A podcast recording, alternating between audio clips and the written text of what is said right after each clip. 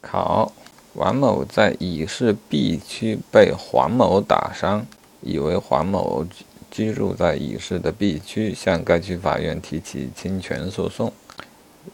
B 区法院受理后查明，黄某的居住地是乙市 C 区，遂将案件移送至乙市 C 区。啊，问合法不？呃，答案是违法。啊，注意，这是一个侵权案件啊，因此侵权行为发生地是有管辖权的，有管辖权不得移送。啊，再看一个选项，A 区的 A 要求居住在 B 区的 B。依约履行合同，后来因为 B 下落不明，A 以 B 为被告，向 A 区法院提起违约诉讼。该法院以本院无管辖权为由，裁定不予受理。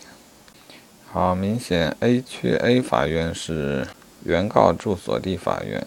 本题的答案是认为原告住所地法院无管辖权。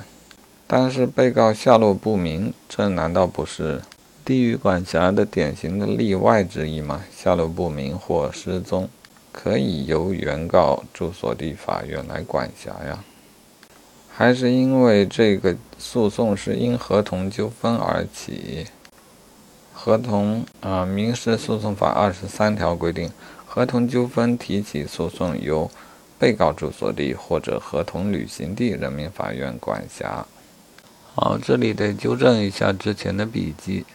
哦，认真看了一下法条，关于被告下落不明或失踪，原告所在地有管辖权的情况是，提起的是有关身份关系的诉讼啊，因此本题中的合同纠纷并不适用这条啊，因此原告所在地法院没有管辖权。